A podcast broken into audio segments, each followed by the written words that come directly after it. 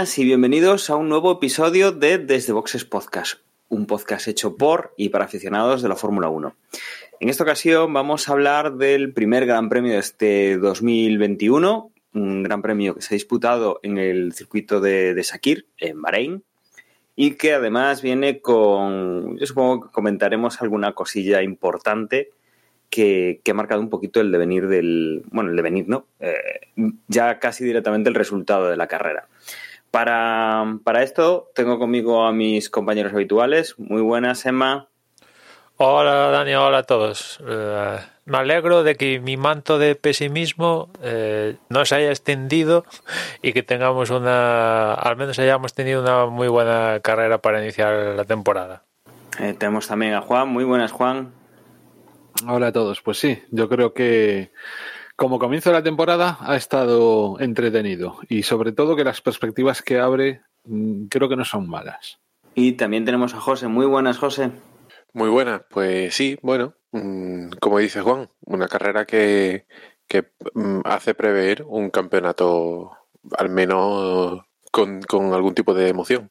Pues una vez presentados, pues yo creo que lo, lo más eh, rápido que podamos nos vamos a meter ya con la carrera. Esta semana no tenemos noticias, habíamos acumulado para la semana anterior y, y, en, el, y en el resumen, digamos, de todo lo que ha sido el invierno, eh, casi todas las noticias y nos metemos directamente entonces con, con lo que ha sido el Gran Premio de Bahrein. Emma, la clasificación, no sé si saltamos ahí o ya o hacemos alguna alusión a alguno de los test, eh, que los que creo que ha pasado, pues lo que ha pasado siempre. Eh, Mercedes ha ido un poco de tapadillo los primeros y, y, luego el resto ha sacado un poco de músculo o... Sí, se podría decir... Se podría decir así que Verstappen empezó dominando las tres sesiones de, de, de libres previos a la clasificación, que por cierto estrenamos la historia esta de que los libres eh, cada sesión dura media hora menos los, viernes, que a mí se me pasaron volando. Hay más acción en pista y los, equipos ya no tienen esos tiempos muertos, etcétera, etcétera, y hay...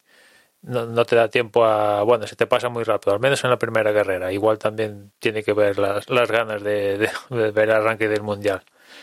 Y como te decía, pues Verstappen marcando la pauta en estas sesiones de libres y con esto pues nos enfrentamos a la primera clasificación de, de la temporada donde a priori en la Q1 lo predecible era que se quedaran seguro los dos Haas y los dos Williams y bueno pues los Haas sí que se quedaron en la, en la Q1 Mazepin y Schumacher fueron en principio, porque después hubo sanciones que trastocaron esto, pero Mazepin último, además provocando una bandera amarilla al filo de finalizando la sesión que provocó alguna que otra sanción y banderas amarillas que provocó que a su vez varios pilotos se tuvieran que quedar con las ganas de mejorar, de tener una opción de mejorar su tiempo para pasar a Q2.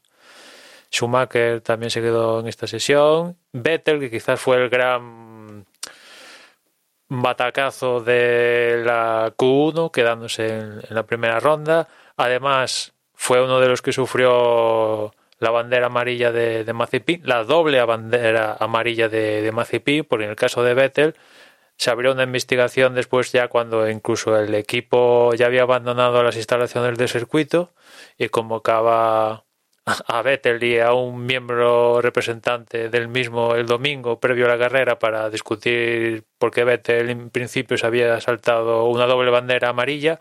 Este año una directiva de, de dirección de carrera es que van a ser inflexibles con, con esto de que los pilotos se salten las banderas amarillas, tanto la única como la doble. Y bueno, pues a la primera de, de cambio ya a Vettel, pues saltarse la la doble bandera, pues ya le cascaron cinco posiciones de sanción y tres puntos en el carne de, de, piloto, ¿no? Salía antepenúltimo, estación de cinco posiciones tampoco era nada grave, pero ya a las primeras de cambio, el fin de semana de Vettel, pues no empezaba muy bien.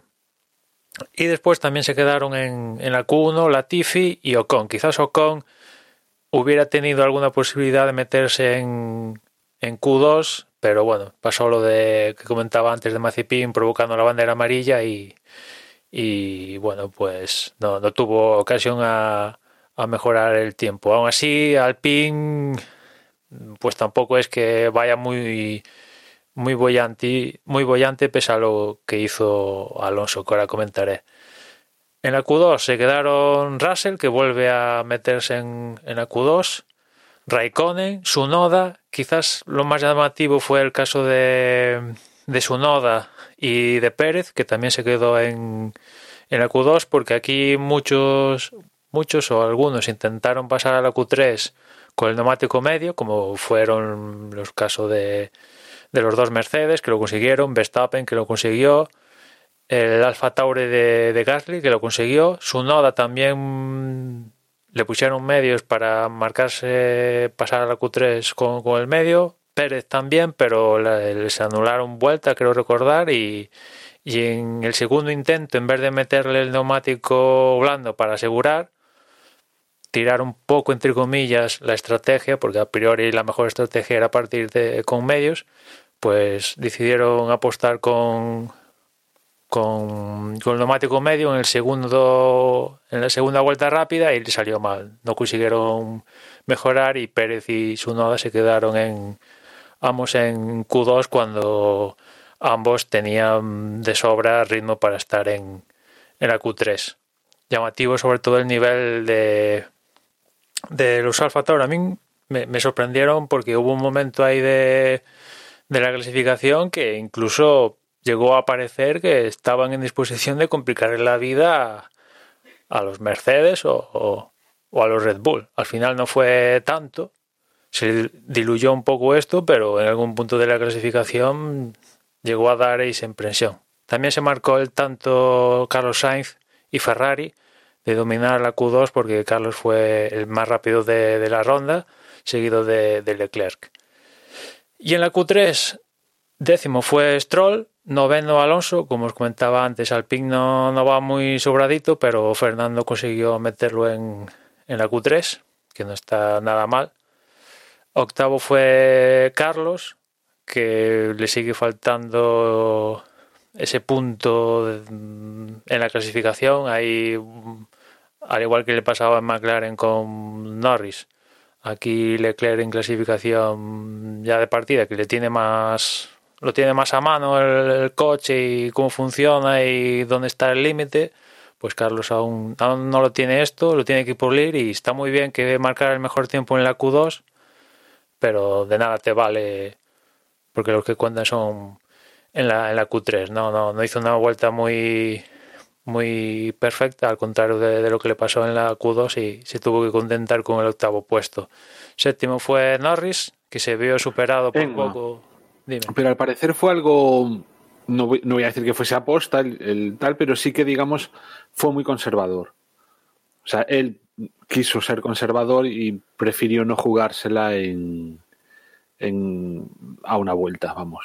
Pero fue conservador en el inicio de la carrera. En la clasificación y, fue a y, tope. y, tam y, también en clasificación. Y también en clasificación. Vale. Y también que, es cierto, también es cierto que que no quita, en... o sea, que para mí es un error, quiero decir, o sea, o sea, vaya. De ser el primero en la Q2 a prácticamente el último, bueno, al final que fue séptimo, ¿no? Por ahí. Octavo, en la sí. Q3 hay, hay una diferencia, yo creo que hay que arriesgar un poquito más, vaya, pero bueno.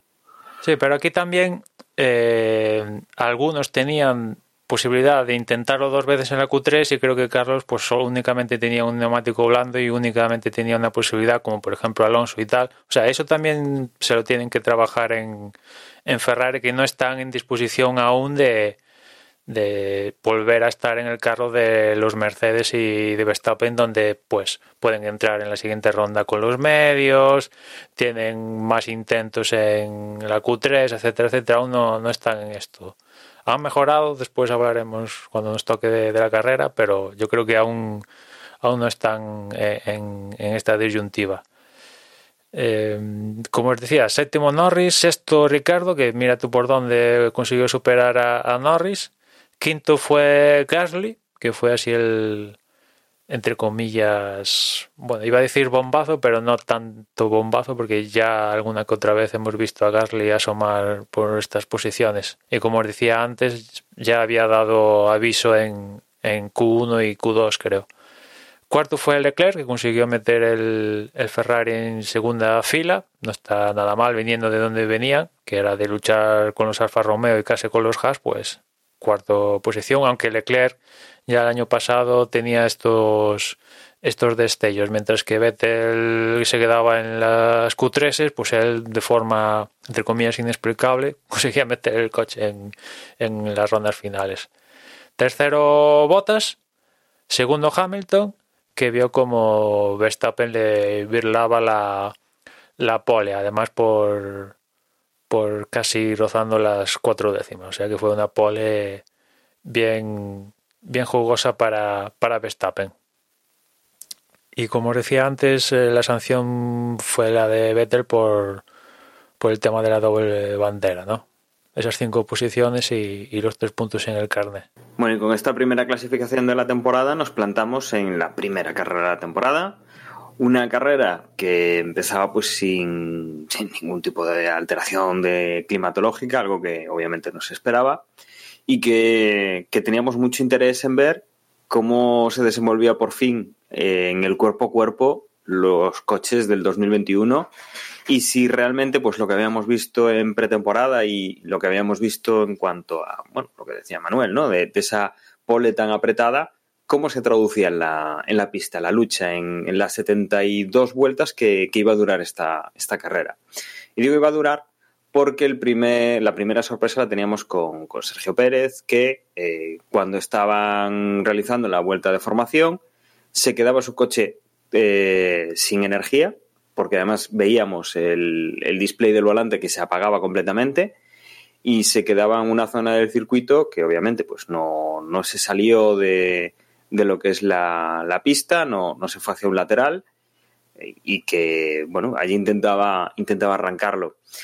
Cuando llegaba el último coche de la parrilla, Sergio Pérez seguía intentando el, arrancar el coche y decisión de dirección de carrera era el dar una vuelta más de formación, de ahí que, restásemos una vuelta al, Gran Premio y entre medias Sergio Pérez conseguía arrancar su, su coche. Se veían mensajes de, de, fallo, de bueno, bastantes luces encendidas, pero conseguía finalmente llevarlo hasta el pit lane, meterlo en el pit lane y eh, la alternativa que, tenía pues era ya salir desde, desde la línea del pit lane en última posición y perdiendo pues la, la plaza que había conseguido en, la, en el día anterior.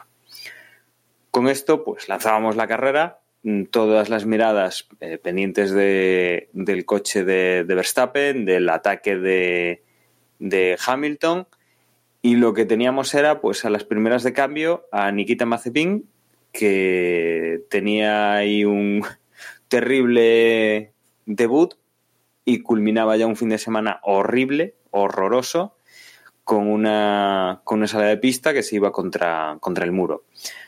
Eh, los que iban por delante, bueno, pues sí que había cierta guerrilla entre Leclerc y Bottas, por ejemplo, Lando Norris que, que rebasaba a Dani Ricciardo, eh, alguno, alguno de nuestros interesados, por ejemplo Sainz, eh, se veía taponado y caía a la décima posición.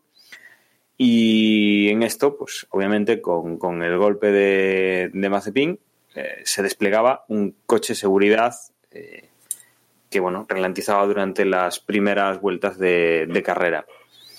Cuando se relanza, vemos que Verstappen mantiene la, la posición, hay ahí bastante guerra y tenemos que Gasly eh, se roza con, si no recuerdo mal, el McLaren de, de Ricciardo, se lleva el alerón delantero del, de su monoplaza y que tiene que ir pues a, a boxes a cambiarlo. Eh, no, hay, no hay safety car, sí hay virtual safety car en este, en este momento y, nada, eh, la verdad es que aquí no hay mucho, no hay mucho problema. Empezamos a coger ritmo de carrera, vemos que, por ejemplo, eh, uno de los que tenía interés en, ver qué es lo que hacía, eh, Sergio Pérez, ya va ganando ritmo con el segundo de los Red Bull y, rebasando pilotos. Eh, sobre la vuelta 12-13 vemos como Carlos y, Fernando Alonso están adelantándose. Mm, la verdad es que esa zona digamos, noble de, la, de los últimos puntos, pues eh, se estaba poniendo interesante. Eh, teníamos, eh, a partir de eso, estas primeras 12, 13, 14, 15 vueltas, los primeros cambios. Y, aquí tenemos una de las claves de la carrera, la que Hamilton, que corría en segunda posición, adelantaba mucho la parada de lo que más de lo que se, se suponía. cambiaba las medias por unas duras y que le parecía mm, al equipo Mercedes que podría ser mejor opción eh, poner las duras antes de lo, de lo esperado para intentar eh, rebasar a, Max Verstappen en, en, los boxes.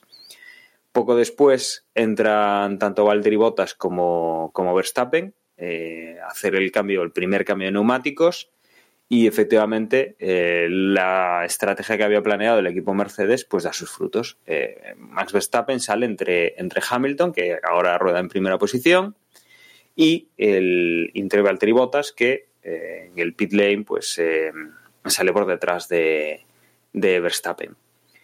A partir de aquí, bueno, pues la carrera ya se ve un poco por dónde van a ir los tiros. Vamos a tener a, a Hamilton con algunas vueltas más en sus neumáticos que, Max Verstappen y que tendrá, obviamente, que, cuidar un poquito más para en la parte final de la carrera no tener problemas con, el piloto holandés y sus neumáticos que teóricamente eh, estarán más, eh, más nuevos que, los del piloto, el piloto británico. Por detrás de estos tres pilotos, de los dos de Mercedes y el, de Red Bull, pues tenemos a Norris, a Leclerc, a Ricciardo, Stroll, Alonso, Sainz, y digamos que aquí pues se van, se van rebasando, tenemos una lucha interesante eh, entre Carlos, Fernando y Sebastián Vettel, que quien se llevó el gato al agua fue Carlos. Eh, teníamos eh, en esa zona pues estos dos pilotos y y la verdad es que nos, empezamos a dar cuenta, o, sea, veíamos que Fernando Alonso estaba marcando cada vez peores tiempos, termina retirándose a la vuelta 33 por un problema en los frenos eh, traseros de su coche. Finalmente, después de la carrera, se supo que había sido provocado, en parte por la mala ventilación, ya que se había metido un, un envoltorio de un sándwich o de un bocadillo o algo así, algo de, suciedad se le había metido ahí que, tapaba esa entrada de aire y por consiguiente pues perdía la, capacidad de frenar que, a ver, eh, es bastante importante a la hora de poder eh, llegar más lejos que, los pilotos contrarios a la frenada, ¿no? A partir de, este ecuador de la carrera, pues eh, teníamos nuevos cambios de, neumáticos, lo más destacable que seguía la remontada de Sergio Pérez, y, se mantenían un poco las posiciones arriba, Hamilton, Verstappen y, y Valtteri Bottas, pero empezábamos a tener pues a, Hamilton intentando conservar el, neumático para el final y a Max Verstappen tirar eh, todo lo que podía para, intentar coger al piloto británico.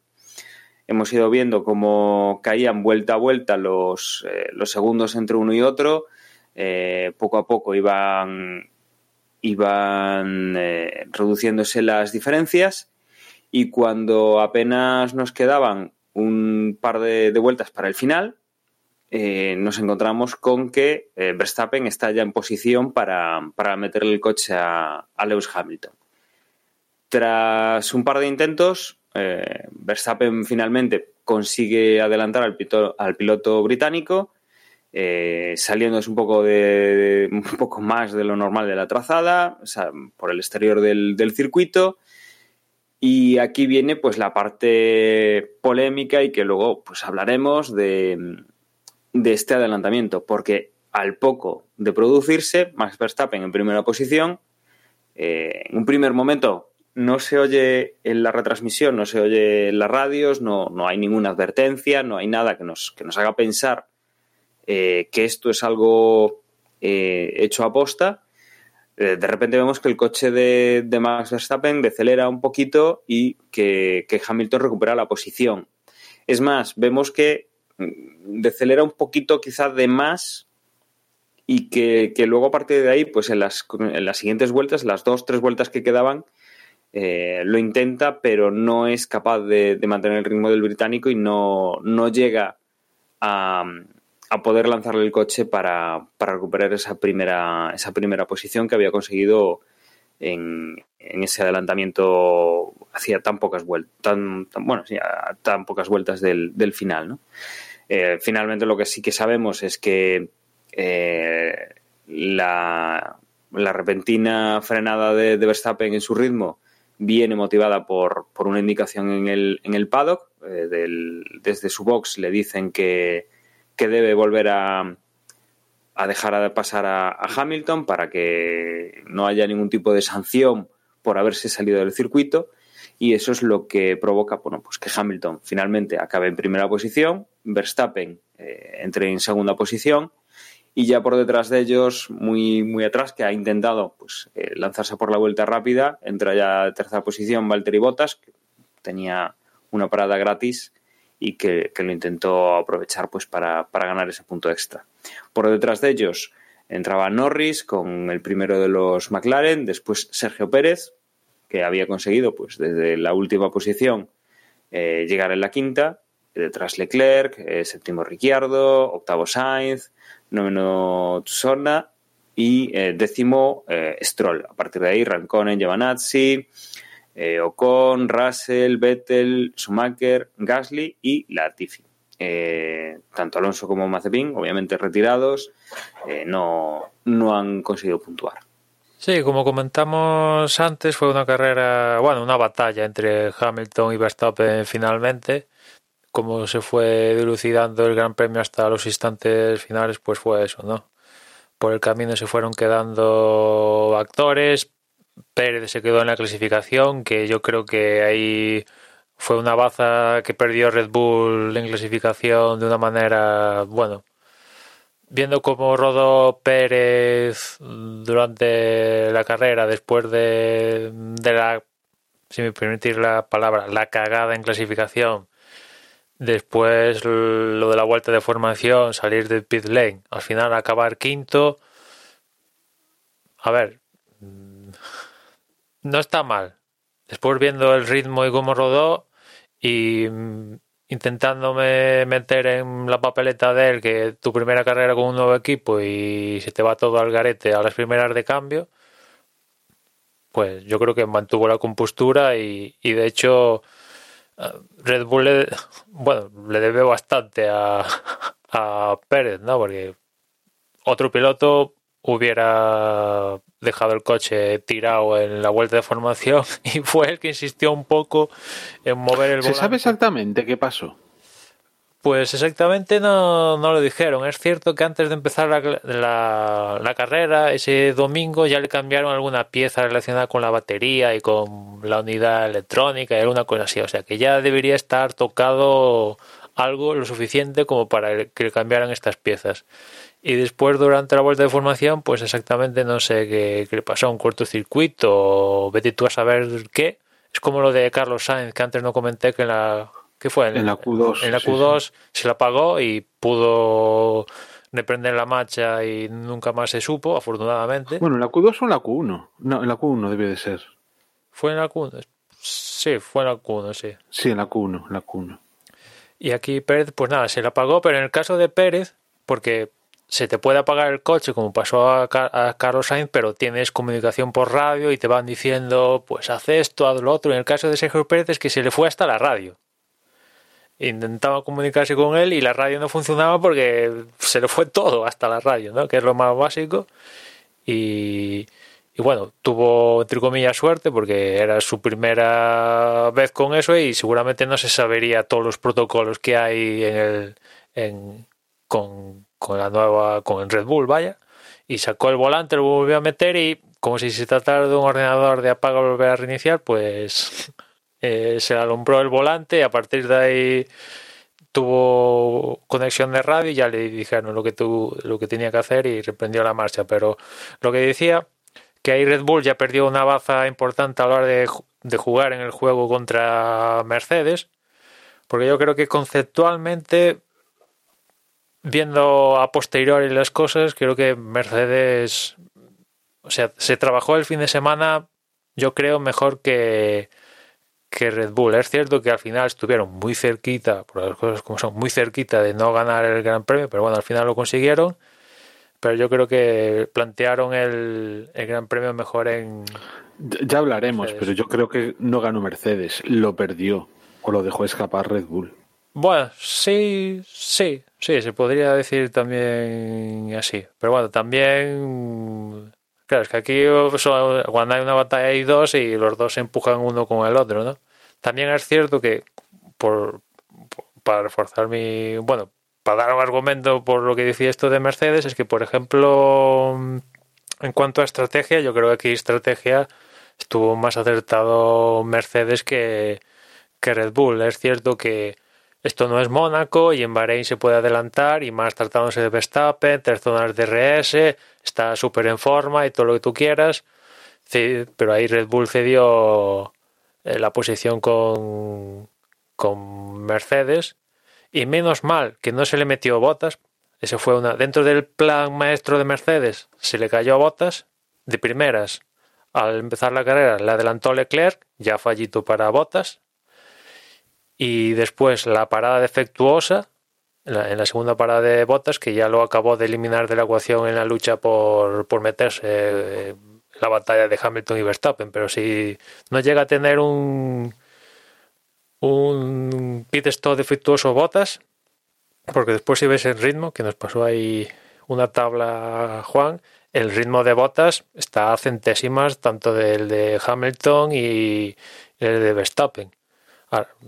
Décima arriba, décima abajo pero está está más o menos ahí. O sea que si Bottas no llega a tener ese gran, ese pit stop de fructosa, a ver, no quiero decir que iba a ganar, pero complicarle un poquitito la vida a Red Bull y a Verstappen en concreto, igual se lo hubiera se lo hubiera complicado. Y aquí sí son dos contra uno, ¿no? Al no tener, no estar en juego un Pérez al menos en esta, en esta carrera.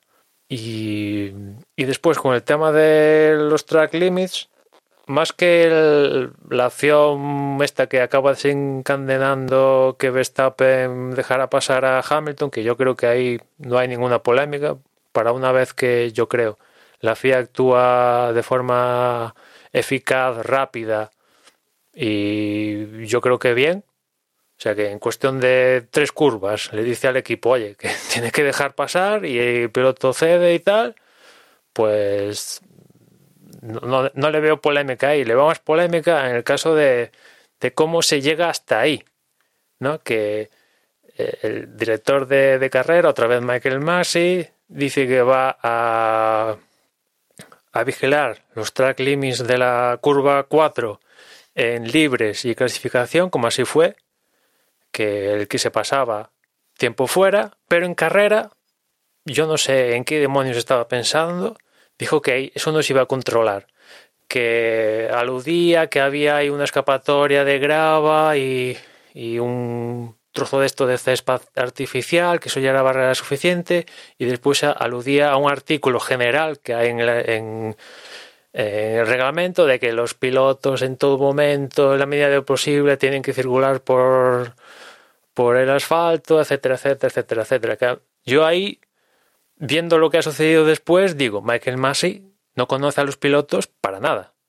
Porque, o sea, vamos, a un piloto le das un dedo y te coge todo. O sea, no hay que ser muy ducho para decir, no controlamos los límites de pista el domingo. ¿Qué van a hacer los pilotos automáticamente? Ir.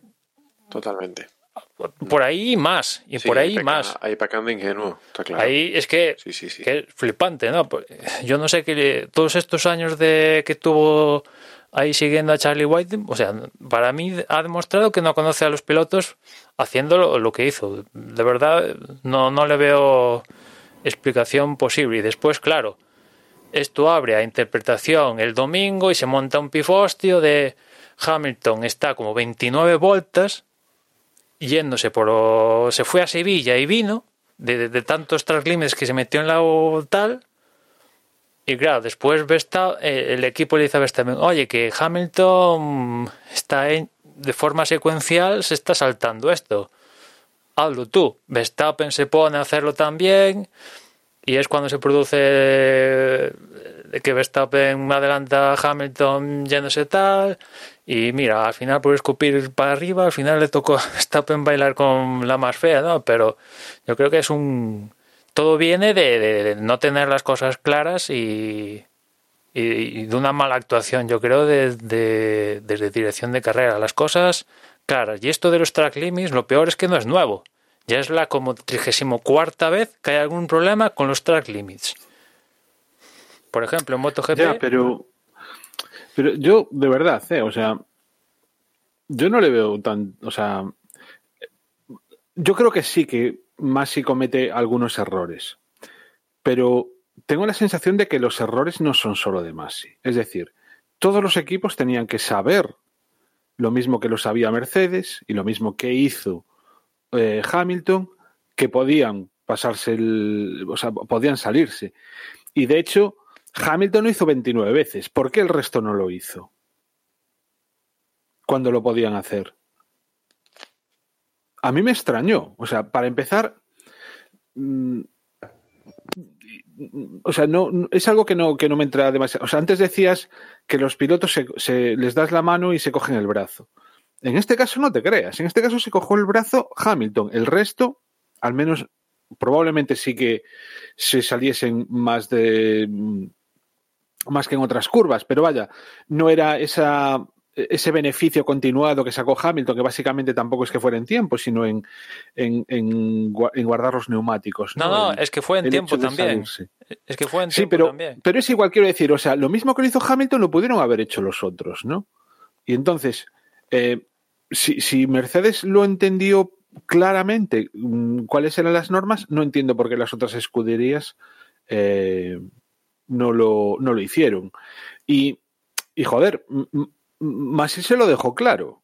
Entonces, independientemente de que sea mejor o peor idea el mantener el fuera de, pista durante la clasificación y sin embargo no mantenerlo durante la carrera, independientemente de eso, caramba, em, cualquiera lo pudo hacer. ¿No? Eh, eso por un lado. Y lo que, lo que sí que también entiendo que hizo mal fue una vez se produjo el adelantamiento, el propio Masi, el dar la orden, está como poco claro, ¿no? Entre que si lo insinuó, que si dio la orden, bueno, claramente Mercedes, eh, perdón, eh, Red Bull entendió que le estaba dando la orden de que tenía que dejar pasar a Hamilton, cuando no es Masi el que tiene que dar esa orden, sino que, vamos, por lo que tengo entendido, es, esa orden la, la tendrían que haber dado los comisarios. Él el Masi debería haberlo, haberle pasado a los comisarios, oye, que, estás, que esto sucedido, y entonces digamos que lo que no puede hacer es poner la sanción. La sanción no la debería poner él. Con lo cual, y teniendo en cuenta que eso fue a tres vueltas del final, si no hubiera dado la orden, simplemente lo hubiera sugerido y hubiesen tardado las, eh, los comisarios en, en, o sea, efectivamente en decir tienes que dejar pasar, pues prácticamente ya se hubiese quedado, se hubiese acabado la carrera. Es decir, podía haber sido otro resultado. Entonces, en eso sí que entiendo que, pueden quejarse contra Masi, pero en lo que, o sea, quiero decir, el hecho de aprovecharse o no aprovecharse de salirse de la pista, lo mismo que lo hizo Hamilton, lo pudieron haber hecho el resto. Y lo que sí que puede, el, el cambiar de criterio en medio de la carrera, eso sí que puede llevar a, vamos, es, también una metadura de pata desde mi punto de vista. Eh, pero vamos, si al principio de la carrera valía, mm, no sé por qué el resto no, lo hicieron. Y entonces, y luego también, ya independientemente, si todo este follón, en, vez de ser Hamilton, digamos, el, el, que se aprovechó del tema, porque gracias a ello ganó la carrera, si llega a haber sido al revés, si hubiese ganado la carrera eh, Verstappen porque Hamilton le venía por detrás. Es decir, si se hubieran dado la, vuelta a las tornas, estaríamos todos contentísimos, aunque hubiera sido ese resultado, ¿no? Entonces, eh, lo digo porque estamos hartos de que gane Hamilton, ¿no? Y entonces lo que queremos es que gane otro. Entonces, me parece que, fue un todo un poco rarísimo. A mí me pareció que esta, en esta ocasión la FIA no lo hizo tan mal. O sea, le quitó un adelantamiento al tío que tenía que quitárselo. O sea, realmente está bien sancionado. Otra cosa es que Masi lo dijera como lo dijo y todo eso, ¿no? Pero, vale. Yo no entiendo por qué se montó tanto Cristo con, con esto cuando hay cosas, bajo mi punto de vista, bastante peores. O, la FIA nos tiene acostumbrado a cosas, pero vamos, bastante, bastante más raritas. ¿no? Yo lo que no tengo claro es em, por qué estamos. ¿Por qué se está criticando que la FIA cambia de criterio en medio de la carrera? Yo no tengo tan claro que haya habido un cambio de criterio. Em, estoy bastante de acuerdo en general con todo lo que ha dicho Juan. Lo que decía el cambio de criterio es Mm, la FIA dice que durante la carrera no se va a monitorizar esa curva. Y por las 29 o 30 veces que Hamilton se saltó la curva, eh, es, evidente que no la han monitorizado. Em, estamos considerando que cuando Verstappen adelanta a Hamilton en esa curva es porque se está monitorizando la curva o la sanción es por adelantar por fuera de pista, independientemente de en qué curva estés. Porque yo creo que ahí lo que se están sancionando no es un, track limit en la curva 4, es un adelantamiento por fuera de pista. Es que, eh, ¿por qué el director de carrera, entre comillas, aconseja a Red Bull que Verstappen deje pasar a Hamilton? No es por hacer un track limit, sino por, gracias a eso, ganar una ventaja duradera a la hora de adelantar a, a, Hamilton, que es diferente, son dos cosas diferentes. Eh, al menos es lo que dice Masi, ¿no? Que por eso no, ha habido, no ha habido sanción, ninguna sanción en este Gran Premio de este fulano ha hecho track limits tantos segundos para casa. El que más ha abusado de esto, el que más ha abusado de esto ha sido Hamilton, que como decía Juan, está, está bien decirlo, que, no han sido todos los pilotos, ha sido Hamilton el que ha abusado del sistema. Porque el resto sí, se han pasado una, dos, tres veces, pero es que Hamilton ha abusado del sistema hasta tal punto que imagino que a Red Bull se le hincharon las bolas y dijeron, esto Hamilton está ganando por tirar por lo corto una décima haciendo eso. Eso, una décima, lo multiplicas por 29 y te sale más de un segundo. Y estamos hablando de una carrera apretada, que al final se decidió por menos de un segundo. O sea que yo, creo que es. Eh, aquí eh, lo que lo que critico es que la FIA y Masi han sido tremendamente torpes porque lo que decía antes Emma, no le puedes decir a un piloto profesional de Fórmula 1 en esta curva no te voy a vigilar. le estás dando manga ancha para que se salte la curva. Em, ahí creo que había torpeza. Había torpeza en, la, en cómo se ha comunicado y en cómo se ha gestionado todo el incidente. Pero por una vez, creo que la, aplicación de la normativa, eh, teniendo en cuenta los condicionantes que se, habían, que se habían comentado antes de la carrera, la aplicación de la normativa es correcta. ¿Dónde veo yo que está el más culpable o el más torpe de todos? En Red Bull. Red Bull nunca jamás tendría que haberle dicho a Verstappen que devolviese la posición. Verstappen tendría que haber seguido metiendo, metiendo segundos o metiendo décimas, acabar la carrera primero y pelearlo después. Lo peor que le podía pasar que era quedar tercero en la primera carrera del año, en una carrera que has ganado dando espectáculos, no hubiesen perdido nada. O sea, si no después de ver cómo pasó la cuestión, porque yo creo que también en esto también influyó que imagino que Red Bull creyó que si lo has podido hacer una vez, lo puedes hacer una segunda vez, porque aún faltaban tres vueltas, que era una cosa así, y al final, ¿qué pasó? Que Verstappen pues quemó los neumáticos, solo tuvo una oportunidad y no, no pudo. Es que esa es otra, ¿eh? O sea, antes de, o sea, cuando yo decía que la había perdido Red Bull, yo le echo bastante culpa de haber perdido la carrera a Verstappen.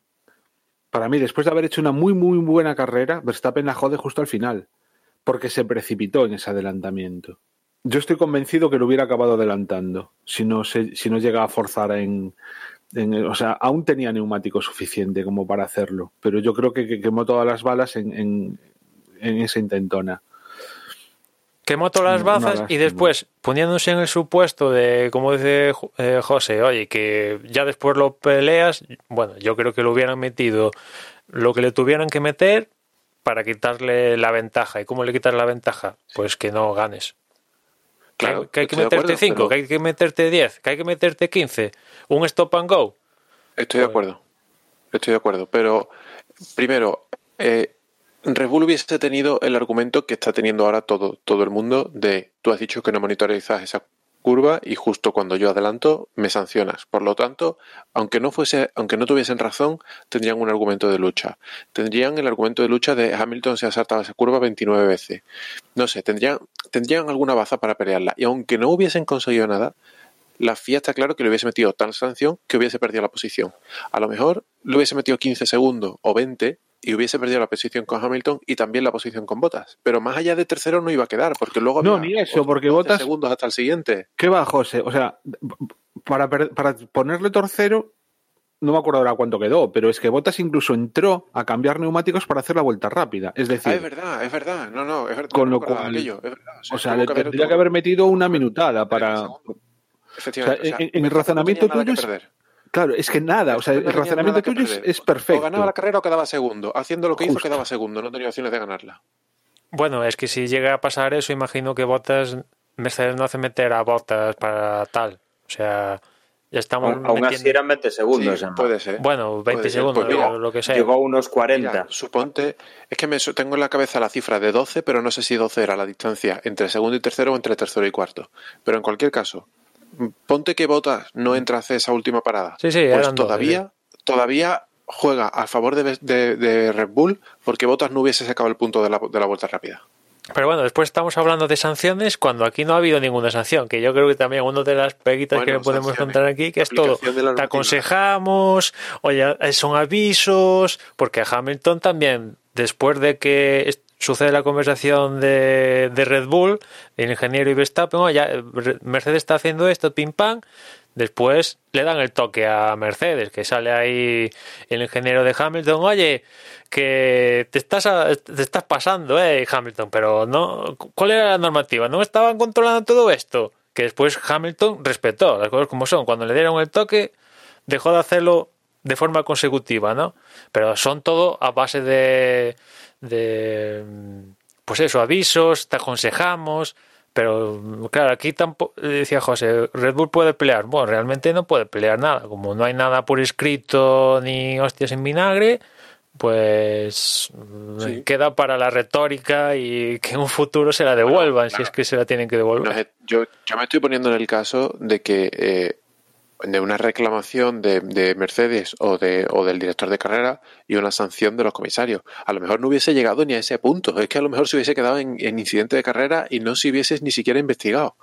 Hombre, después antes también decía, mm, comentaba Juan el protocolo de dirección de carrera y los comisarios. Es cierto que, que el director de carrera no establece no pone las sanciones, ¿no? ya solo faltaría, poco le falta para eso, pero digamos que los comisarios no actúan de oficio, con lo cual tienen que recibir el incidente por parte de alguien, en este caso dirección de carrera, y, y si dirección de carrera les da, oye, miradme esto, que este piloto ha ganado una ventaja duradera adelantando esto, pues los comisarios lo hubieran cascado con alta probabilidad los segundos suficientes como para que se devolviera la, la, posición. Y se pudo haber preferido. Juan, de si hubiese sido al revés, estaríamos todos muy contentos porque estamos cansados de que Hamilton gane. Si hubiese sido al revés, Mercedes no le hubiese dicho a Hamilton que devolviese la posición. Y luego ya hubiese pasado lo que sea. Bueno, Mercedes, al menos públicamente, tampoco les ha gustado. O sea, han acabado ganando, ¿vale? O sea, al final salen con un primero y un tercero cuando parecía que iban a sufrir, que lo estaban pasando mal y tal, pero bueno, hay batalla. Ellos saben que el, el Red Bull de este año anda. Además, todas las facetas, yo diría, de, que te puedes encontrar, ¿no? Tanto en curva, el, sector del medio de Bahrein, se lo ganaba Verstappen siempre y en los dos que eran básicamente rectas, Mercedes le quitaba apenas centésimas, o sea que Red Bull va, va muy bien. Y, yo creo que Mercedes ahí tampoco, vale, pese a ganar y todo lo que tú quieras, hombre, le sale, le sabe, perdón, muy bien esta victoria porque yo creo que le sabe mejor esta victoria de Bahrein que las 30 anteriores de ala, me salgo el brazo por el COVID de ganamos por 50 segundos y tal. Han disfrutado más con esta que con las 30 anteriores, ¿no? Por la lucha tal. Pero yo creo que tampoco sale muy satisfecha con el tema de cómo se ha tratado el tema de los track limits porque les ha salido cara en esta ocasión, pero en Imola les puede salir cruz. En todo caso, lo que hemos estado viendo es pelea por el primer puesto. Y eso yo no me acuerdo cuánto tiempo hacía, que realmente veíamos, porque además, claro, o sea, en, todo momento, tanto cuando iba Verstappen de primero como cuando iba Hamilton, no eran capaces de, de marcharse, ¿no? Entonces, la pelea va a estar ahí no creo, sinceramente, no creo que sea cuestión de única y exclusivamente este circuito, sino que vamos a tener esta pelea mm, como mínimo unas cuantas carreras, ¿no? A lo mejor luego ya empiezan a evolucionar los coches y, hay alguno que, que, coja ventaja, pero vamos, da la sensación de que no. Y ya digo, pelea por el primer puesto, no por el séptimo. Hacía mucho, mucho tiempo que no la veíamos y que no la y sobre todo que, no era cuestión de, de, errores, ¿no? sino de estar ahí peleando realmente y, hasta casi casi un poco de pilotaje también, ¿no? Con unos coches muy igualados y... Y que haya pelea... Hay tiene una doble lectura. Cuanta más pelea y cuanto más dure esta pelea, también nos beneficia de cara al próximo año, porque estos equipos, que a priori son los punteros, van a tener que involucrarse para ganar el título y van a quemar van a estar quemando recursos todo el año, recursos que no van a depositar de cara al nuevo reglamento del próximo año. O sea que cuanta más pelea, a la larga, para que el resto se sumen ahí a ellos, pues también no sería beneficioso. Pero al margen de esto, eso sí. No sé, que fue una carrera lo suficientemente divertida. Yo que me paso muchas carreras mirando más hacia los tiempos que a la propia pantalla. En, esta ocasión, mm, que va en absoluto. De hecho, miraba, miraba los tiempos y casi me perdía, ¿no? O sea, era mm, más entretenido y, mucho más interesante estar mirando la carrera. O sea que no fue una carrera espectacular, no fue, yo qué sé, no hay esa adrenalina que hemos tenido a lo mejor en otras, pero sin embargo ha sido una carrera en la que han pasado 50.000 historias, en, el, que ha habido pelea ya no solo tan por el primero, sino por un montón de puestos, han, ocurrido un montón de, cosas y, no sé, que yo estoy encantado, vaya. Acabó la carrera y decía, guau. Es más, me acuerdo ya, simplemente cuando acabó, la calificación, no, recuerdo más que lo puse en Telegram, estoy deseando que empiece ya la carrera. Fue todo un fin de semana en ese sentido muy, muy, muy entretenido. Podemos analizar, supongo, ya, ¿no? El resto de, equipos y lo que pasó y... Hombre, yo le daría el tomatazo de la jornada a, Vettel. Parece que estoy en contra de Vettel, pero es que yo creo que eso lo ha ganado. Después de lo que pasó el sábado, después llega el, el domingo, que habrá que hablar de Aston Martin, que yo creo que toda esta historia de del corte para este año del fondo plano, uno de los perjudicados ha sido Aston Martin y se ha hecho notar. Y si a le sumamos el momento en el cual está Vettel, que si alguien tenía dudas de si Mercedes, Mercedes, ojalá, si Ferrari lo está maltratando, o no puede tratar así un cuatro veces campeón del mundo, de momento en la primera carrera, que me puede callar la boca pasado mañana, pero de momento en la primera carrera, en el mismo momento que estaba en Ferrari, o incluso peor, porque cómo se dio el, el incidente con Ocon, yo aún estoy flipando que el tío le echara la culpa a Ocon. Y después cuando imagino que le vio... es lo que hace siempre, ¿eh? O sea, no es la primera vez que es el, que él es el culpable y le echa la culpa al, otro. Vamos, yo diría que en Vettel es casi norma habitual. Pero él nunca mete la pata. Luego, luego sí, luego, luego lo reconoce. Bueno, me ha costado, ¿eh? porque dijo ahí, probablemente es mi error, joder. Hasta Mazepin, que tampoco es santo de mi devoción, ha tenido como 40.000 trompos este fin de semana de, Gran Premio de Bahrein, pero después de lo que pasó en carrera, que duró 10 segundos, eh, pidió perdón por radio y Dios, después hablando con la prensa, si es mi error, no sé qué, joder. Mm, se supone que un cuatro veces campeón del mundo, no sé, vale, que en un incidente ahí dudoso, pues vale, cada uno tiene aquí su, opinión, ¿no? Pero en este caso, con, no sé, es que incidente más claro no puede haber en el universo, yo creo, ¿eh? O sea, clama al cielo. Y porque ninguno de los dos estaba luchando por puntos. Pero imagínate que esto pasa por eso, un octavo o noveno puesto. Y yo bueno, con no se cabreó mucho porque como estaba rodando en las King Canvas, pues daba igual, ¿no? Pero, joder, eh, como un cuatro veces campeón del mundo se puede llevar puesto a un piloto así. Aparte no es la primera vez.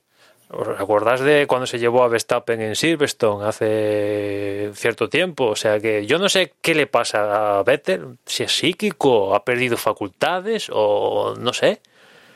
Pero, ostras, no es el mismo Vettel de los cuatro títulos con, con Red Bull ni los primeros años con Ferrari.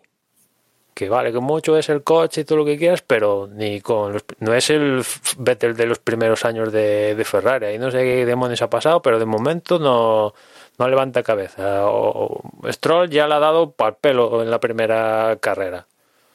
Al margen de, como decía antes, que el Aston Martin eh, si Mercedes sufre, ellos medio lo pueden solucionar porque tienen medios, más va a sufrir Aston Martin que copia a, Mercedes. Es como Ferrari, eh, Alfa Romeo y Haas. Que si Ferrari va mal, sabes que Alfa Romeo y Haas van a ir por la misma disyuntiva. Pues hay la misma dinámica con, con Mercedes y Aston Martin. Después otro equipo que también yo lo vi sufrir fue Alpine. Eh, no da sensación de, o al menos en esta primera carrera, a mí no me dio sensación ni de velocidad ni de fiabilidad. Ninguna de, las, de las dos cosas. La fiabilidad, que al final hizo que no acabara Alonso, y en cuanto a la velocidad, también viene derivado de, de la fiabilidad, porque al parecer. Hombre, pero en este caso, lo de Alonso es no es fiabilidad del coche, es mala suerte. No, pero ya vi... no, espera, espera, pero digo fiabilidad porque a raíz de que hizo la primera parada le surge un problema con las baterías. Y ahí ya le empiezan a pasar en las rectas a ritmos insospechados. Le pasó a Vettel para arriba, para abajo, Carlos Sainz le pasó como quiso, Sunoda le pasó como quiso, eh, le pasaron todos por velocidad a raíz del problema de, la batería. O sea que vamos a ver cómo evoluciona el, el Alpine, porque lo que yo no ponía en ninguna duda es, que Alonso está en forma. O sea, yo eso nunca lo puse en duda y, cuando tenga armas, pues seguro que va a dar la, va a dar el coñazo por las por la parte alta de la clasificación, pero tiene que tener armas, claro, evidentemente.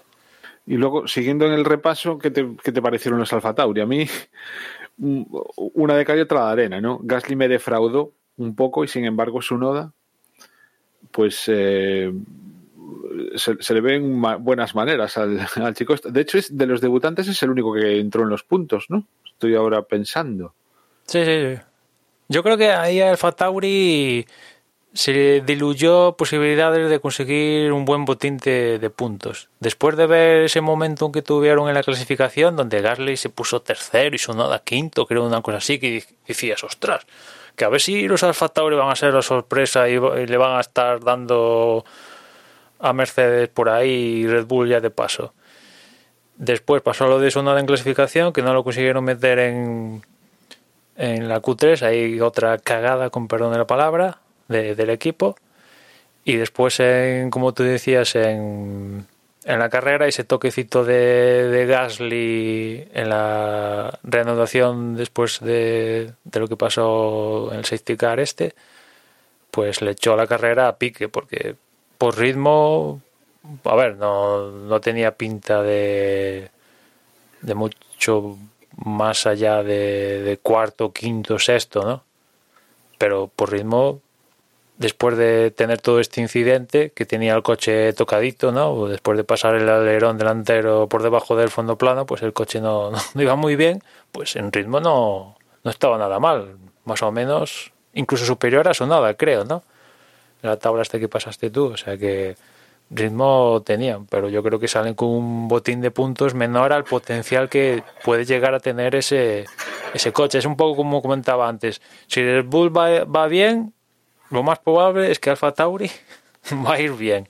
Y en este caso, Red Bull va muy bien, con lo cual tiene pinta de que Alfa Tauri va a ir muy bien. Y bueno, McLaren en la línea, ¿no? Que, mm, comentábamos al principio. Mm, me alegro, en, en, cierto modo, aunque, bueno, la verdad es que tengo cierta debilidad por Norris, ¿no? Y, y me mola que, que, haya quedado por, por delante de Ricciardo, porque además no creo que vaya a ser lo habitual a lo largo de la temporada. Pero me parece que es, ha sido un, un, muy, un muy buen puesto. No, ahora mismo acabó por delante de Pérez, ¿verdad? Norris. Sí, sí. Acabó cuarto, es decir, pues, pues es que eso, o sea, la recuperación de McLaren ahí está, obviamente no está para, para luchar por el título, pero muy, muy buenas. Claramente es el tercer equipo, ¿no? A día de hoy. Bueno, claramente a expensas un poco de lo que haga Ferrari, porque a mí Ferrari la verdad es que esperaba menos. Eh, pensaba que lo iban a pasar peor. Y sin embargo, pues oye, eh, Leclerc, Leclerc ahí estuvo en ritmo de carrera, al final Sainz, en, ese cuadro que comentábamos antes, prácticamente idéntico, o sea, en, en, ritmo, vamos, a poco mejor que hubiese salido y que hubiese clasificado hubiera Carlos Sainz hubiera quedado bastante más arriba. Con lo cual yo diría que está ahí McLaren y Ferrari. Bueno, nos llevamos una carrera nada más, ¿no? Entonces tampoco nos podemos. Mm, podemos pensar que siempre vaya a ser así. Pero bueno, ese Ferrari que era una incógnita, pues, pues va bastante bien. Y McLaren ahí está, ¿no? Entonces, pues. No sé. Pero, mm. pero Juan, estamos hablando de un Ferrari luchando por un segundo escalafón. Sí, estamos, estamos hablando de un Ferrari que en las últimas carreras que habíamos visto muchas veces no era capaz ni de llegar a la Q2. Es cierto, de ahí han salido, de ahí han salido Entonces, porque... Claro, joder, y, y, y, durante los test, vamos, casi nadie, era, era una incógnita, ¿no? Bueno, pues, oye, ahí está Ferrari. Ahí está, no, no para ganar el título, ni siquiera no para ganar carreras, que igual alguna gana, pero sí que está ahí arriba. Todas aquellas, to, toda la gente que le decía a, a Carlos Sainz, estás loco de irte a Ferrari, ahora que McLaren no sé qué, pues ya veis el, el arreón que ha pegado McLaren, la mejora clara que ha pegado McLaren con respecto al año pasado, y Ferrari, pues ha mejorado muchísimo más con respecto al año pasado que McLaren, porque McLaren ya estaba bastante por delante de Ferrari. Entonces, pues mira, me alegro bien, sobre todo por Carlos, ¿no? Eh, hombre, yo estoy de acuerdo contigo, Juan, en que Ferrari ha tenido una mejoría importante. Bueno, llevamos una carrera, quiero decir. Eh, se nota mucha mejoría, pero a mí lo que me preocupa, y creo que lo que le debe preocupar a Ferrari, es que parece que están siguen estando por detrás de McLaren eh, es decir, que se les ha metido otro más en la lucha y que el año pasado creemos, por lo que hemos descubierto esta, este invierno, que el año pasado no se debería de tener en cuenta en cuanto a rendimiento porque el aquel acuerdo al que llegaron con la FIA han pasado todo el año con un motor con ciertas limitaciones o con ciertas restricciones que a día de hoy ya no tienen. Es decir, deberíamos estar comparándolo con hace dos años, donde claramente eran el segundo equipo y con opciones claras de victoria prácticamente en todas las carreras, o si no de victoria, de lucharlas. Y ahora mismo está por delante de Red Bull y está por delante de McLaren. Entonces, yo no tengo muy claro si son buenas noticias para Ferrari o no. Hombre, han perdido ese tren de. lo que sí que hubiera sido una auténtica sorpresa y estaríamos todos absolutamente flipados es si estuviese por delante de McLaren después de los libres. Hombre, yo no tanto, ¿eh? O sea, al final es, es Ferrari. Tampoco la distancia entre Ferrari y McLaren tampoco es inasumible. O sea, lo que es inasumible es rebajarle un segundo a Red Bull y, y Mercedes, porque aparte van a estar luchando, con lo cual van a seguir metiendo caña ahí en el desarrollo y les va a costar aún más a Ferrari acortar esa distancia que es de un segundo. Eso le va a costar. O sea, ahí han perdido un tren ya del año pasado que, bueno, porque tienen un 2022 que, entre comillas, pueden, ojalá reseten. Pero les va, o sea, han perdido ese tren. La suerte que tienen es que como, a diferencia de, por ejemplo, Aston Martin, Alfa Tauri, incluso McLaren, es que Ferrari está acostumbrado a, a coger podiums. El año pasado fue un año mm, penoso y Leclerc cuántos podiums hizo, dos o tres. En un año penoso de los últimos no sé cuántos años, ya no me acuerdo, 20, 30 que no quedaba tan mal Ferrari, pues Leclerc hizo que para Ferrari tres podiums es nada. Hizo tres podiums o una cosa así, ya no me acuerdo bien. Eso es lo bueno que tiene Ferrari, yo creo, en comparación a McLaren, que sí está en crecimiento, muy guay McLaren, está en crecimiento, se está sentando en esa posición, pero McLaren perdió de su etapa con Honda, perdió, vamos, todo aquel brillito plateado de los años dorados con Hakkinen, Coulthard, mm, Raikkonen y demás historias en la época de Honda y perdió que después cuesta mucho hacer que la maquinaria de, de, todo lo que es el equipo, ya no solo los que están en pista, sino los que están en la fábrica, vuelvan a, a verse en la posición de, de oh, bueno, ahora estás luchando con podiums, ahora estás luchando con victorias, ahora llega el campeonato del mundo. Ferrari aún, o sea, hay bastantes años que no lograron el campeonato del mundo, pero no hace tanto que no, bueno, que estaban logrando bueno, Leclerc hace dos años consiguió tres o cuatro victorias consecutivas antes de la del motor capadito. O sea que al menos están ahí, han perdido, pero tienen ese, arrastran eso. Aunque sea solo psicológicamente, pues son Ferrari, ¿sabes? Nacen pensando en el podio, como mínimo. Y, y después, en cuanto a Ferrari, el año pasado estaba Leclerc y ya estaba. Este año están Leclerc y Sainz. Sí, Sainz desde luego está mejorando. Bueno, esta vez que yo, insisto, llevamos una carrera. Pero parece que por. por aunque sea porque está enchufado, eh, mejora a Vettel en, en cuanto a rendimiento. O da la impresión de que lo va a mejorar, porque el año pasado de Vettel fue absolutamente nefasto. Sí, sí, el ritmo de carrera ahí está. Es prácticamente idéntico.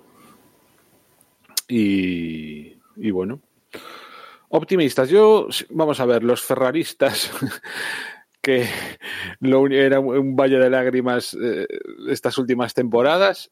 Yo, si me dicen que son optimistas y, que están de buen humor y todo eso, lo entiendo perfectamente.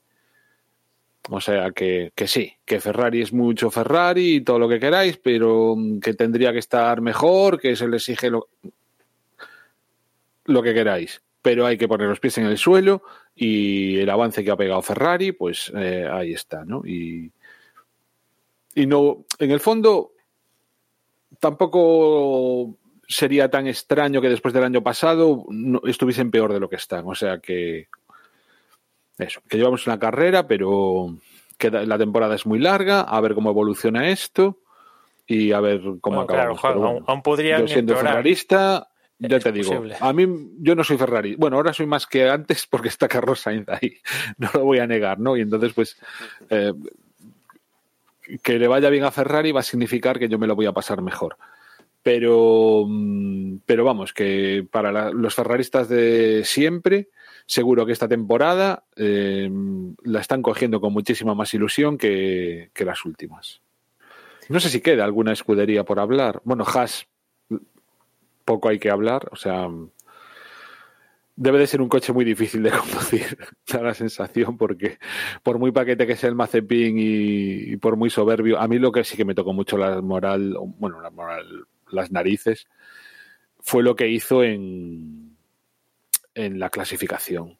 Lo de el, trompo ahora primera en, en, la carrera, pues mira, al final fue, le adelantó todo el que le podía adelantar y, cuando ya estaba de último, pues trompeó, o sea que no fastidió a nadie. Pero lo de adelantar en, en, durante la clasificación saltándose esa norma no escrita, ese pacto de caballeros, para justo después trompear y fastidiarles el, la vuelta a todos los que venían detrás, vamos, eso debe ser para... Mm, pues mira, yo no le veo el problema. A ver, le veo el problema que trompeó Claro, evidentemente es un problema, pero que eh, el hecho en sí que adelantar a otros pilotos, pues. Vamos a ver, es un problema cuando es un pacto de caballeros. Pero cuando es la primera carrera, cuando es la primera carrera, eres un puto novato. Hay un pacto. No, no, quieres ser más listo que gente que lleva ahí muchas, muchos años, Emma. O sea.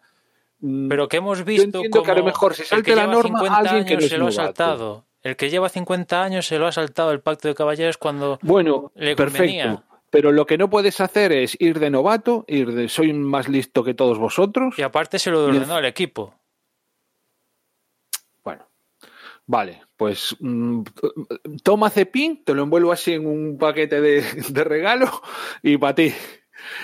ya te digo, yo a mí me, fastidió bastante esa actuación y, y no, no le encuentro bueno, supongo que acabará aprendiendo, ¿no? Eh, no sé, es el típico que está ahí, pues porque su papá le ha comprado fichas para los autos de choque. Y mientras el papá le compre las fichas, pues él seguirá en los autos de choque. Que, que por lo menos sepa la y no por, los, autos de choque. Claro. Bueno, gracias a eso tenemos un equipo más en la parrilla. Sí. A ver, es que yo qué sé, a mí tampoco me parece que tenga calidad, pero es que ha habido ya tantos, tantos, tantos casos de pilotos que están ahí porque un padre con dinero o porque una empresa con dinero ha tenido intereses mm, publicitarios, que, es que es uno más. ¿Cómo, es que también, ¿cuándo, ¿Cómo llegó Petrov a la Fórmula 1, que fue así el otro ruso que había reciente? Porque le interesaba Rusia ¿Por qué llega este tío? Pues porque tiene dinero. ¿Cómo llegó Verstappen? Era muy bueno, pues, pues, era muy bueno, pero, pero nadie lo había visto en un Fórmula 1. Llegó porque tenía también influencia.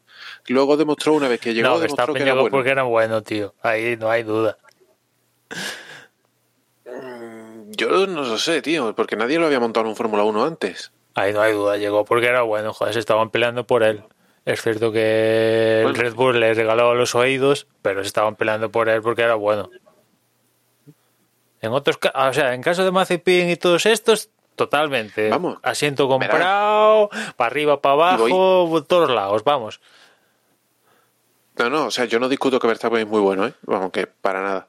Pero que, que ha hecho uso de su influencia para llegar ahí, no lo dudo. Y, en popular opinión, Carlos Sainz no digo que, no, que haya llegado a la Fórmula 1 por ser el hijo de quien es, pero que ha tenido seguro a lo largo de su carrera facilidad para dar pasos adelante por ser el hijo de quien es, seguro.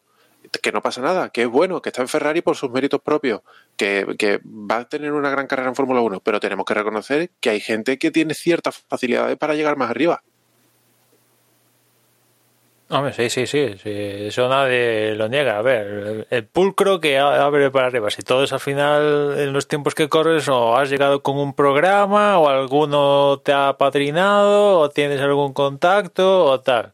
Yo creo que en la parrilla no hay ninguno que digas, no, desde pequeñito, no sé qué, tal, mm, ha venido currándeselo, no, no tuvo ningún padrino. Hombre, alguno, mira, alguno, alguno habrá, quiero decir no, no, no, me sé la historia, pero Hamilton, que yo sepa, no tenía historia previa de su familia, ni, ni económica, ni nada. Llegó ahí, bueno, por programa, por, empezaría como, como Fernando Alonso, empezarían a correr con cuatro o cinco añitos y han ido progresando desde ahí. Y seguro que como ese hay millones de ejemplos. Bueno, pero ahí es donde aparece el padrino, hasta que apareció Ron Dennis y dijo, tú vas a pilotar en McLaren. Que el tío pues se lo puso fácil para que pilotara en McLaren. Sí, evidentemente. Es lo que estamos hablando, que no salen de la nada. No es un lo que decíamos antes, un Mazepin o, o no sé, cualquiera. De estos que tienen la... Bueno, ahora la superlicencia al menos se lo tienen que currar un poquito, ¿no? Antes se la daban sí, y al menos, bueno, al menos ahora está ese filtro. Antes se la daban a cualquiera que pasaba por ahí, ¿no? En, en la sala de los carnes. Pero sí, eh, esos pilotos, llega un momento que alguien te, tiene que te tiene que descubrir. A ver, estamos, estamos hablando también de un deporte que históricamente, a ver, esto no es sencillo, o sea, esto no es, yo qué sé, conocemos la, la historia de, de Cristiano Ronaldo en el fútbol, o sea, no es que se haya comprado unas botas de fútbol, que esté en un equipo. Aparte, y que correr se haya sacrificado... un huevo de pasta, es normal. Claro, es que, es que, no se ha sacrificado yendo a los entrenamientos, que es lo que cuenta su historia, ¿no? O sea, esta gente, aparte de ir a las carreras, participar en todo lo posible, estamos hablando de que Fernando Alonso, pues eh, el padre le construyó el primer car, que luego andaba eh, de aquí para allá eh, buscando cómo, cómo, sacar pasto, pues para, para, poder tener un, un, car, ¿no? Para poder tener un coche en condiciones para poder correr. Y, de ahí toda su trayectoria hasta que llegó a donde llegó. Eh, Schumacher creo que en la historia es similar. Claro, ¿qué pasa? Que estas segundas generaciones, pues el hijo de Schumacher, obviamente, ya hay un dinero y ya es más fácil conseguir. Pero esto ha pasado así de siempre. Y e históricamente la Fórmula 1 eh, obviamente este no es un deporte, no es un deporte barato. Ya me gustaría a mí eh, poder haber tenido esas opciones, pero desde luego mm, era un, un dinero que, que, obviamente pues hay que, hay que invertir para poder ir a los circuitos, para poder eh, aprender a, a, correr con un kart, etcétera, etcétera. O sea, al final esto es la historia de la Fórmula 1. La Fórmula 1 es un deporte en el cual el material, el que tienes, el que, al que tienes que tener acceso, eh, es muy caro. O sea, la barrera de entrada, o sea, yo creo que es que lo anormal son casos de Fernando Alonso, de Schumacher, de, de Ayrton Senna, gente que viene de, de un mundo de fuera, que no, no, tiene esa inversión inicial y que de repente pues está corriendo en Fórmula 1 porque encuentra una forma pues de ganarse ese dinero o de ganarse ese, ese padrino, como dice Emma. Lo que pasa es que yo de verdad, es, es em, hay casos y casos, ¿no? Obviamente, para mí el caso de Stroll el caso del Mazepin es que ni siquiera es lo de otros muchos que digamos lo que hacen es que llevan un patrocinador de la mano. O sea, es que es, es, es lo, lo del, en fin, o sea, están ahí directamente por la pasta de su papá. O sea, que es que, si, si, me apuras, es que lo de decir de su papá, es que es peor aún que de. De, de, de, de o, o, de, ¿Cuál era el de Totalmente. que traía. Sí, el, el, el, venezolano, Dios mío. El, Maldonado. El Maldonado, ¿no? Que también estaba ahí, pues, con un, en un patrocinio. Claro, pero a ver si me entiendes. O sea, es que esto es. Y que claramente son inferiores. O sea, que se ve. Y entonces, ya, bueno, pero al final. Que Stroll, luego al final pues van aprendiendo aún y el Stroll, pues mira, ya no es el. Stroll tiene una pole y tres podiums, creo que es. Sí, o sea, con el tiempo tal, y el Mazepin, pues igual también lo consigue de aquí a un poco, pero pff, ya ves, o sea. Para mí es distinto, ¿no? Es, es totalmente diferente. Está claro que hay que tener, que no vale, o sea, para llegar a la Fórmula 1 es muy raro que o, o, tienes algún tipo de padrino, de, como sea, o, o, va a ser muy difícil. Pero es que en, entre tener un, un padrino y, y, en tener a tu papá, pues es que también hay como un escalón. Claro, sí, llega un duele momento... más. Y sobre todo, y sobre todo cuando duele más, pues cuando, duele más cuando es tu primera puñetera clasificación, cualificación, y haces lo que haces. Y encima le jodes la vuelta a unos cuantos, y las banderas amarillas, y el patapín y el patatán. Entonces, bueno, pues que aprenda un poco y, y, a ver si no mete la pata más. Hablando, hablando de este tema, que nos estamos yendo por los cerros de Ueda, como se dice aquí, eh, llevo visto como mmm, la mitad del primer capítulo de, de la serie de Netflix de Fórmula 1 y ya me cae mucho mejor el padre de Stroll que el propio Stroll, ¿eh? Ostras, pues a mí No sé qué te diga, ¿eh? No sé. Solo he, visto, como 20 minutos, 25. A lo mejor cambio de opinión mañana, pero, pero ahora mismo. yo, yo, yo creo que, o sea, no creo que me llevase bien con esa persona. Pero bueno, me parece demasiado dictatorio. No sé. No sé. Habrá que tratarlo en las distancias cortas. Bueno, que yo creo ahí en, en Aston Martin, yo creo que. Bueno, es la primera carrera, pero yo creo que con el tiempo van a echar de menos a Sergio Pérez. hombre, yo creo que ya lo están echando de menos ahora. Si, si tiene que ser Stroll el, el, que aporte los puntos, como ha sido en esta carrera, y el que pelee, pues. Hombre, a ver, Vettel supongo que, que mejorará, ¿no? Pero. También es cierto que ya no podemos hablar. Si el año pasado era el Mercedes rosa, este año no lo vamos a llamar el Mercedes verde. ¿eh? No, no es tan bueno el coche, ¿no? No, ya no, ya no. O no es tan bueno, o los demás han mejorado bastante, o se han igualado. Claro. Pues démonos cuenta que el Mercedes Rosa no fue la última, pero no sé si fue la penúltima o la antepenúltima carrera, la ganó. Claro.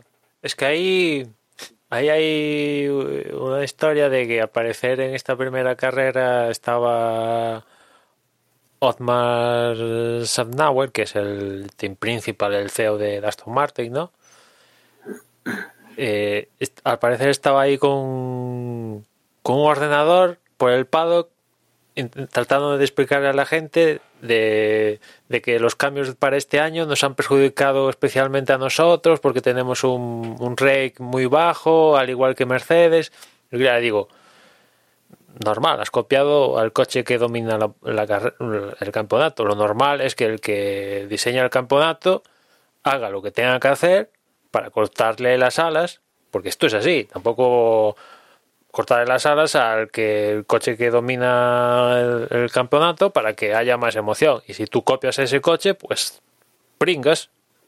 Y te ha tocado, macho. Mercedes tiene recursos para intentar salir de ahí.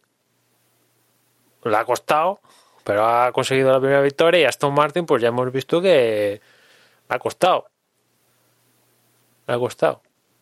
Eh, recordar que en Bahrein de, de, hace cuatro meses, que no hace mucho, Sergio Pérez estaba en posición de podio. Se le quemó el motor en la penúltima vuelta, pero estaba en posición de podio.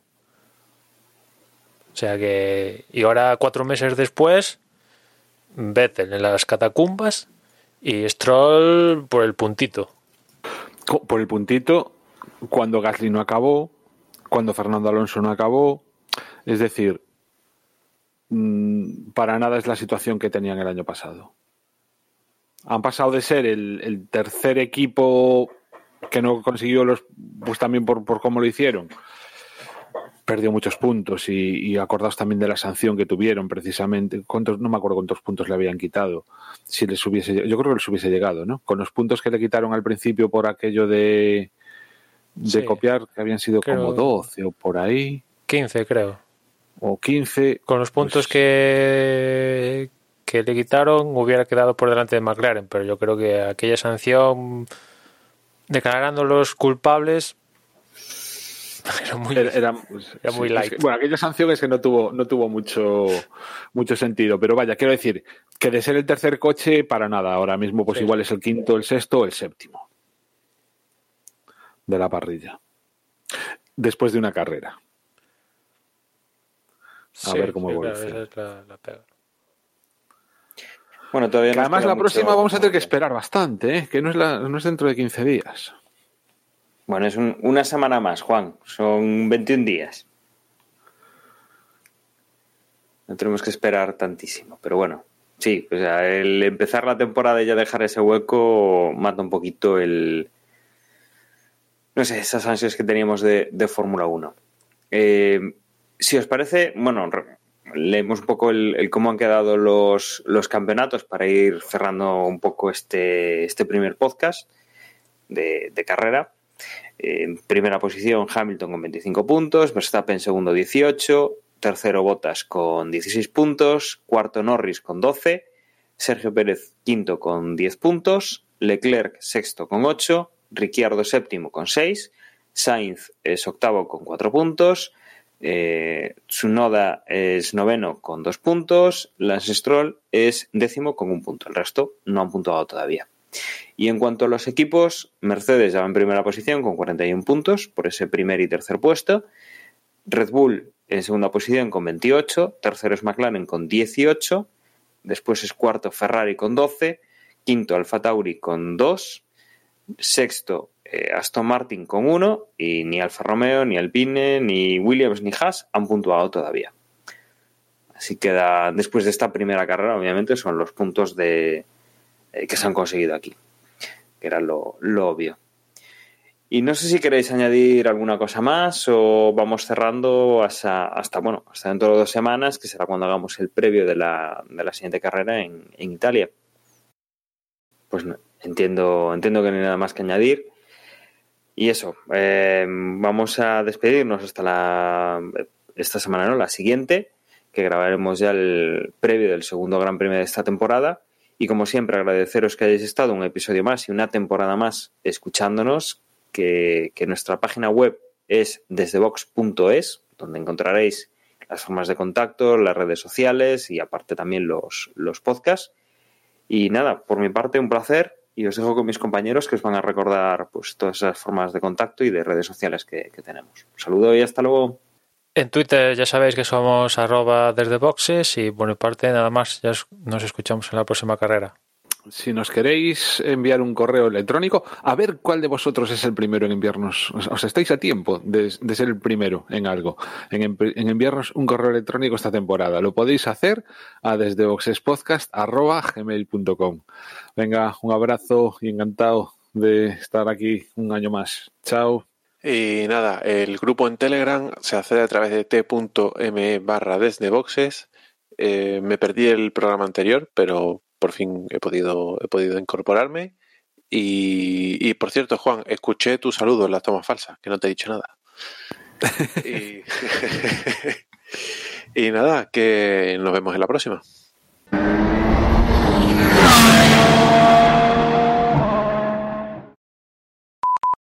Eso te iba a decir, Emma, que le dices al safe. Que lo ponía muy apocalíptico el mensaje. Ahora ya no, no, no tuvimos el Greg. Es otro bicho el, el que había por aquí. Hombre, como para fiarse de Greg. Es otro, es otro. Joder, sí, pero si es que no aguantaba un programa entero. Es verdad, siempre se iba a mitad de. Le aburríamos. Le aburríamos. El programa es tan malo que se va, chaval. Joder, la inteligencia artificial ya es demasiado, ¿eh? Sí, desde aquí pedir perdón a todos los bots que se hayan sentido ofendidos con el programa y que no.